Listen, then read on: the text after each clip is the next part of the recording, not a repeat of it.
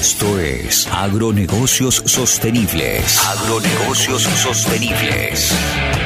Un espacio para pensar el agro, analizar sistemas de producción, mercados, tendencias, inversiones y oportunidades para darle valor al sector. Con la conducción de Gastón y Matías. Bienvenidos. Buenas, buenas. Espero que estén muy bien. Acá estamos con Matías. Eh, hoy nos toca un tema que obviamente la posta se la voy a pasar a él, siendo el especialista. Eh, hoy nos toca hablar de planificación fiscal, tratar de darle un poquito de orden a, estos, a este tema tan importante que muchas veces se lo subestima y que puede llegar a marcar un quiebre en los números del, del sistema. Hola Matías, los saluda, ¿cómo están? Acá estoy tomando la posta. Lo interesante, cuando uno habla de planificación fiscal, pareciera ser que, que, no, que nos introducimos en un en una pila de liquidaciones mensuales, número, Excel, normativas, leyes, y muchas veces es simplemente volcar sobre un Excel o un programa o una hoja en blanco la situación que estamos hoy, cuál es nuestra proyección comercial de, de, gestión de acá en adelante, teniendo en cuenta el calendario fiscal, si somos personas físicas, año calendario, y si es una empresa agropecuaria, generalmente es de junio a julio, de julio a julio, perdón, calendario agrícola, ver qué tipo de régimen estamos acogidos, digamos, tomando, si tenemos eh, IVA anual complementario, si estamos metidos en convenio multilateral con lo que respecta a ingresos brutos, si tenemos actividades en varias provincias, varias jurisdicciones, ya entran dos, dos jurisdicciones, es nuestra, eh, nuestra situación ante ganancias. Sentarnos a plasmar todo eso en una hoja, en un Excel, en lo que fuese, con el equipo de trabajo, es fundamental. Porque la planificación fiscal no solo nos va a determinar la carga impositiva qué impuesto vamos a pagar, sino nos va a dar el, el camino financiero que vamos, las erogaciones y las necesidades o recursos financieros que vamos a necesitar en el periodo siguiente, que es generalmente donde se pagan los impuestos resultantes del periodo actual. Entonces, a ver Mati, ¿cómo sería? Eh, la propuesta tiene que ser reuniones cada cuánto con el, el contador. Dependiendo de los casos, los volúmenes de operación y demás, lo ideal sería que el servicio contable, el servicio administrativo, tenga reuniones periódicas en base al volumen de operaciones. A mayor cantidad de volúmenes, mayor periodicidad, obviamente, porque se generan mayores conceptos impositivos. Bien.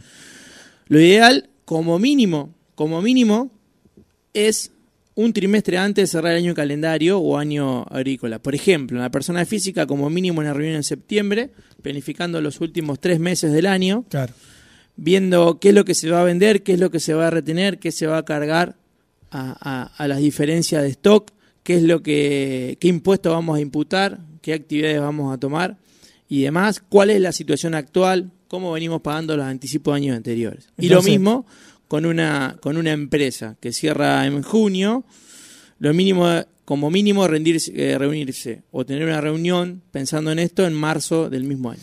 Bien, o sea, tener esa, esa esa posibilidad de esos tres meses de poder corregir o de poder tomar alguna acción que nos permita no, no asumir una consecuencia.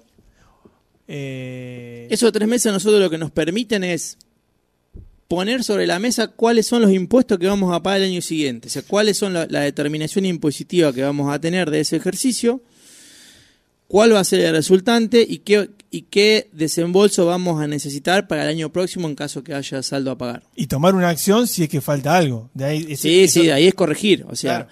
en aquellos casos donde tal vez no sea conveniente activar la cementera y tomar los gastos, hablando de impuesto a la ganancia, tomar los gastos como este ejercicio para, para minimizar el, el impuesto a las ganancias, se, se, se pasan a gastos y aquellos que no se puedan se pasan a cementera. Entender que activar la cementera no, nos difiere el impuesto, pero por diferencia patrimonial nos aumenta el impuesto también. Entonces tendremos que tener esa reunión tres meses antes al cierre y de, luego deberíamos tener una proyección anual eh, con, una, con una Los contabilización. tiempos, los tiempos contables, cuando uno estudia contabilidad, siempre habla del pasado. El balance se cierra el 31 de diciembre, se presenta en abril y entre enero y abril se corrige, se hacen los anexos, se modifican los balances y demás.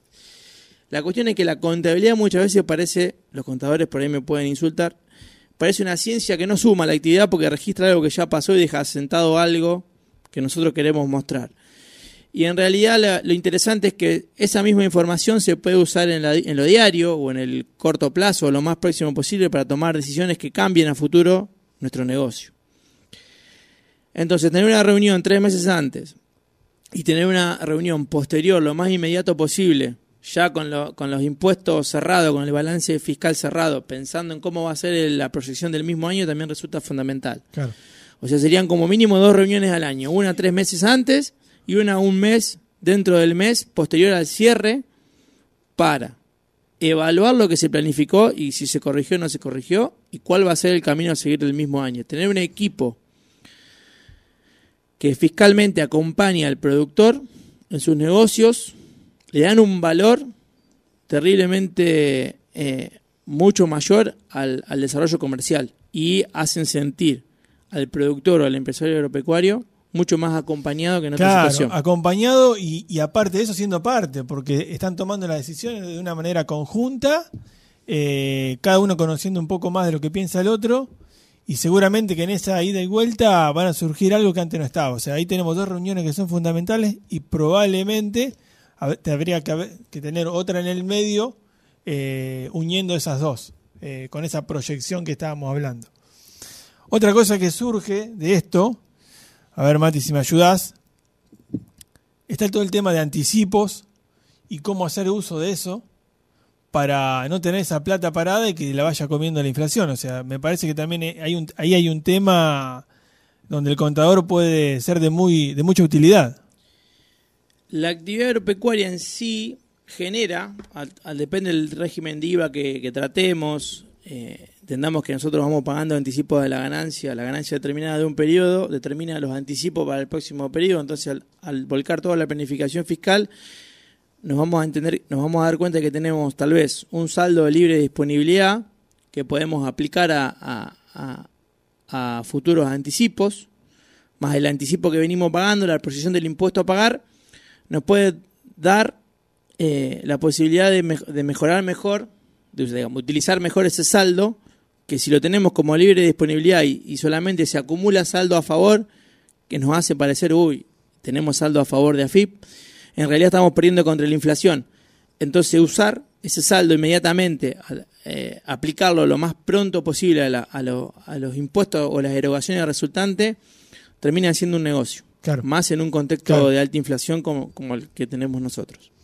Y bueno, y entonces para sacar un poquito el miedo, eh, como había anticipado, con una simple planilla de, de Excel y un ida y vuelta constante con, con el equipo, con el equipo contable, deberíamos solucionar esto y a su vez, quien dice, financiarnos con, con- plata que surge de, de- de esta mejor de esta mejor utilización de los recursos.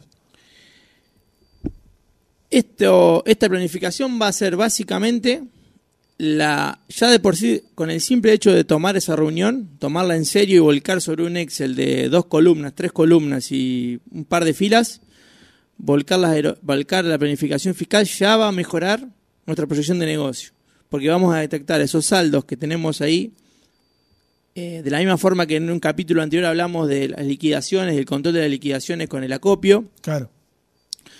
que parece ínfimo, pero a la- en el año calendario suma, tener ese saldo de libre disponibilidad bien aplicado hace que nosotros el próximo año tal vez tengamos que desembolsar menos dinero y tengamos esa liquidez disponible ya sea para financiar nuestra propia producción o para, ¿por qué no?, eh, invertirla y obtener una rentabilidad mayor a la inflación. Clarísimo, Mati, clarísimo.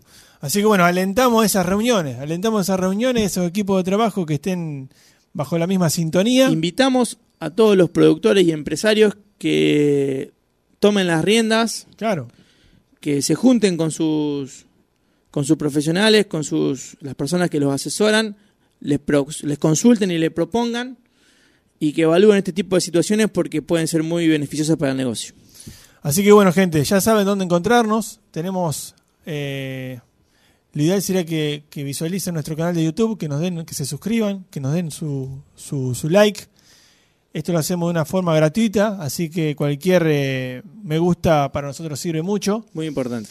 Eh, obviamente esto es una, una aproximación a nuestras ideas, obviamente que luego se puede profundizar en cada sistema. Nuestras recomendaciones acá o nuestras nuestros puntos de vista son bien generales y después lo, vamos adaptando a cada, a cada empresario eh, para que cada uno logre su mayor potencial. Así que esperamos que se suscriban. Recuerden seguirnos en Instagram, eh, en YouTube, como dijo Gastón, o que nos escriban a nuestro correo holaagronegocios.gmail. Así que bueno, gente. Será hasta pronto. Muchas gracias. Esto fue Agronegocios Sostenibles. Sumate a este espacio a través de nuestras redes. Nos vemos en una próxima emisión.